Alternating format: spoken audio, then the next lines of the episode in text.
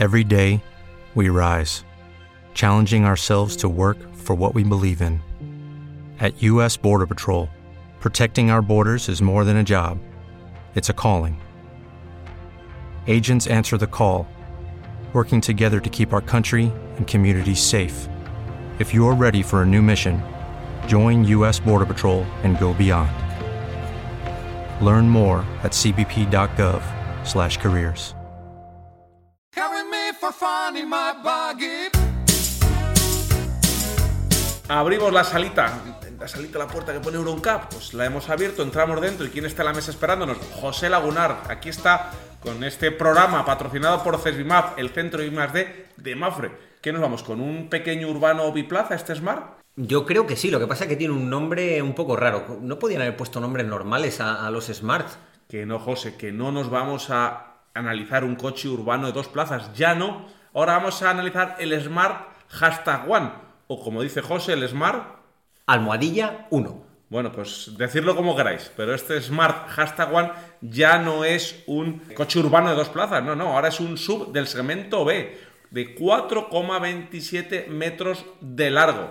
Un coche que es apenas 3 centímetros más eh, pequeño que un Mini Countryman, el más grande de los minis. Y con esa mecánica de 272 caballos, madre mía, 200 kilovatios y 343 newton metro de par. Además, tiene batería de iones litio de 66 kilovatios hora y del grupo Geely, esta batería, que es un producto eh, hecho entre Mercedes, que se ha enfocado en el diseño, en la imagen, y el grupo Geely, que es el enfoque que le ha dado, es el tecnológico, bueno, pues eh, ofrece hasta 440 kilómetros en ciclo WLTP de autonomía.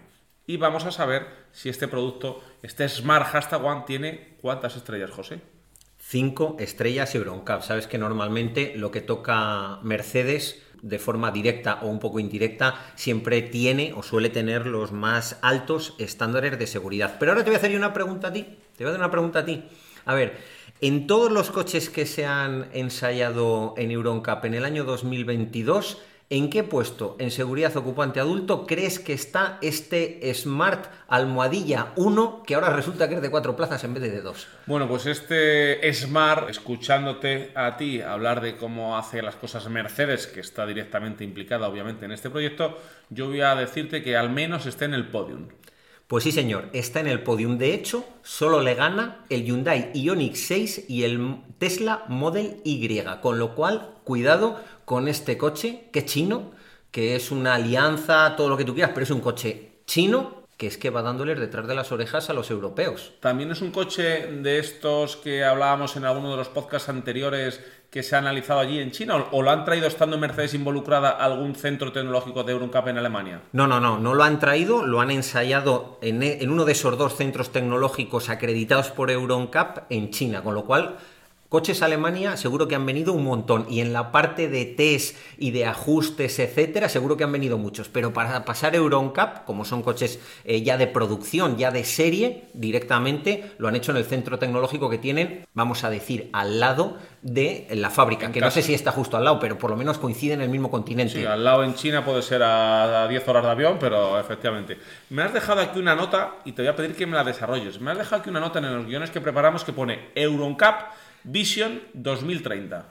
Pues sí, es que eh, ya estamos en 2023 y dentro de poquito va a empezar Euroncap a hacer los análisis del año 2023. Y es que cerramos un ciclo en el año 2022 porque la visión 2030 de Euroncap es una visión muchísimo más global. Vamos a tener tres años de transición, eh, 2023, 2024, 2025, ya para partir de 2026 que haya un cambio vamos a decir radical. Estamos preparando un especial para contar exactamente qué quiere decir esa visión 2030 de Euroncap en la que va Euroncap a ver la seguridad desde un punto de vista muchísimo más global. Fíjate que todavía no hemos conseguido educar a todos los oyentes a que entiendan que Euroncap habla de seguridad pasiva y seguridad activa y un poquito de post-seguridad y ya la gente de Euroncap está pensando en seguridad global, en la seguridad también de vehículos de dos ruedas, etcétera, etcétera. Esto va evolucionando muy deprisa.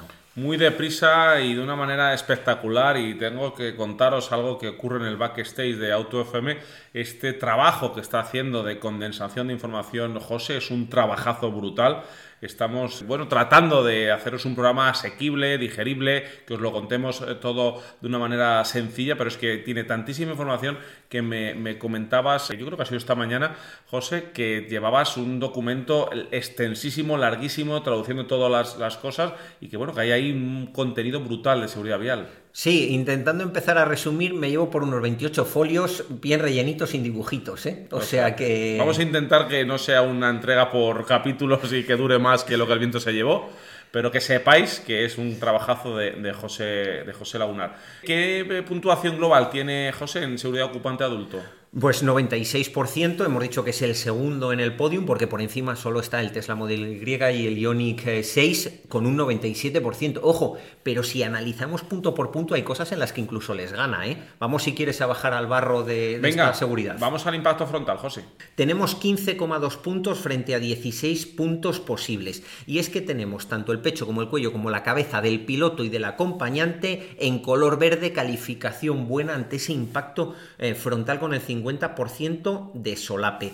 Si vamos a medir esa rigidez y cuánto de severo va a ser contra el otro coche que va a impactar este Smart, vemos que la mitad del frontal tiene calificación baja, color naranja, y la otra mitad tiene calificación adecuada, color amarillo. Algo bastante positivo. Evidentemente, si fuera color verde sería mejor, pero es que estamos hablando de un coche 100% eléctrico y además con una herencia de robustez en los Smart que tenían chasis prácticamente indeformables en sus orígenes. Así que muy buen trabajo aquí de este grupo chino Geely en el desarrollo del vehículo. Si saltamos al impacto frontal con el 100% de solape, vemos que el conductor ese que de momento siempre va a ir en un coche, haya accidente o no, tiene todas las partes del cuerpo de, ese dummy en calificación buena, todo en color verde, algo muy extraño. Sin embargo, si saltamos a la plaza trasera, algo más común es ver el pecho del acompañante trasero en calificación adecuada, color amarillo. Color amarillo. No hemos dicho en el arranque del programa esta vez el precio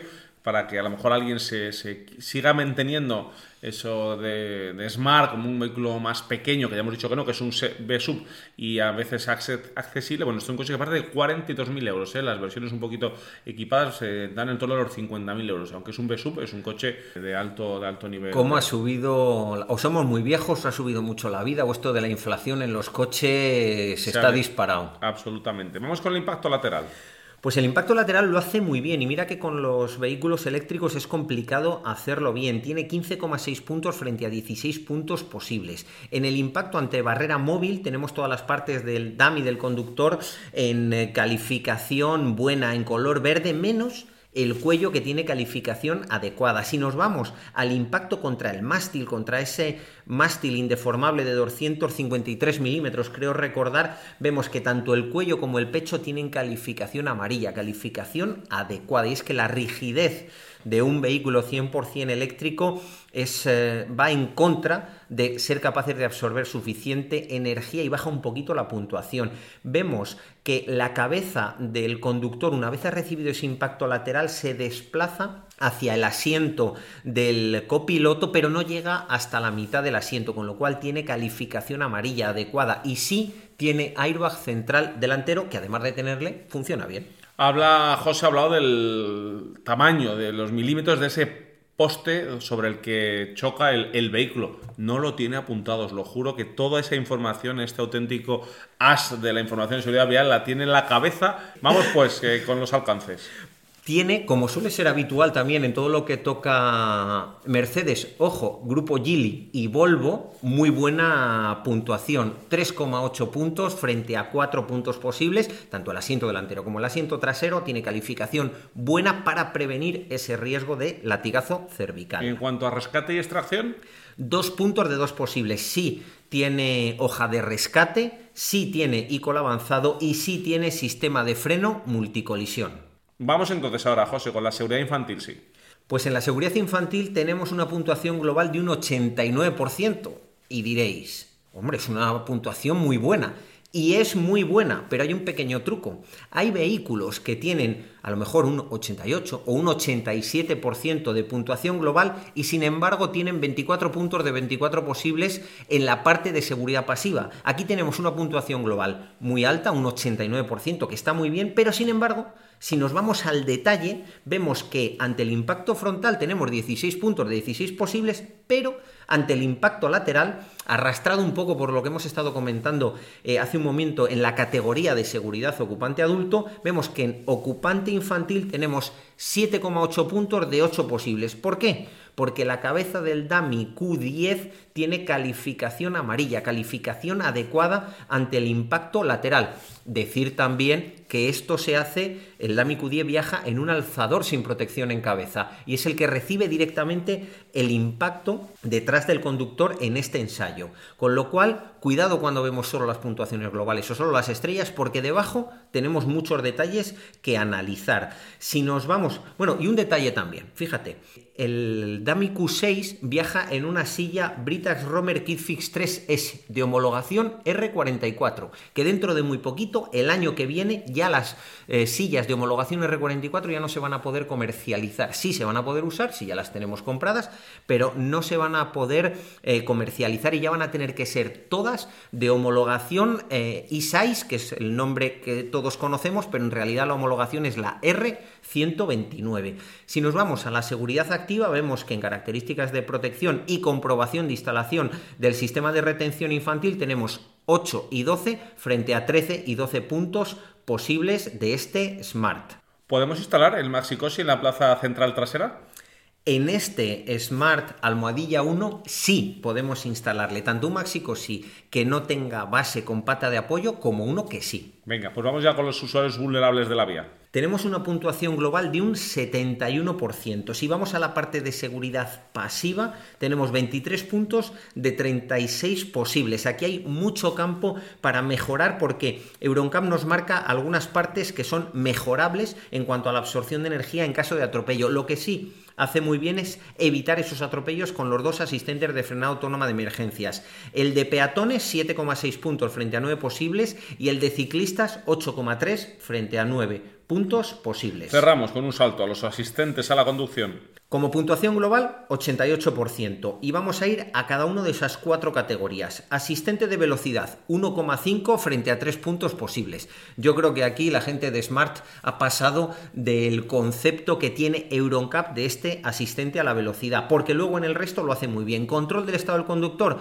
3 puntos de 3 posibles. Asistente de cambio de carril, 4 puntos de 4 posibles. Y asistente de frenado autónoma de emergencia coche a coche, 5,6 frente a 6 puntos posibles. Cerramos siempre con esa petición que te hacemos, la valoración global, ese resumen.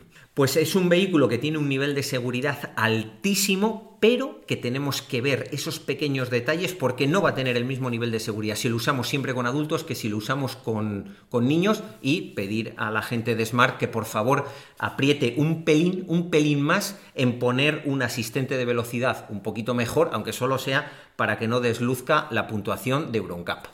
Cerramos aquí este podcast. Gracias, José. Gracias por analizar en Euroncap este Smart Hashtag One en este programa patrocinado por Servimap, el centro de I+D de Mafre.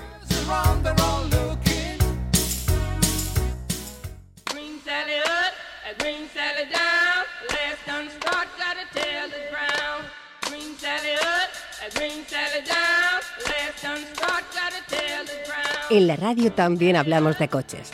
Todos los viernes, Auto FM en Onda Cero Madrid Sur.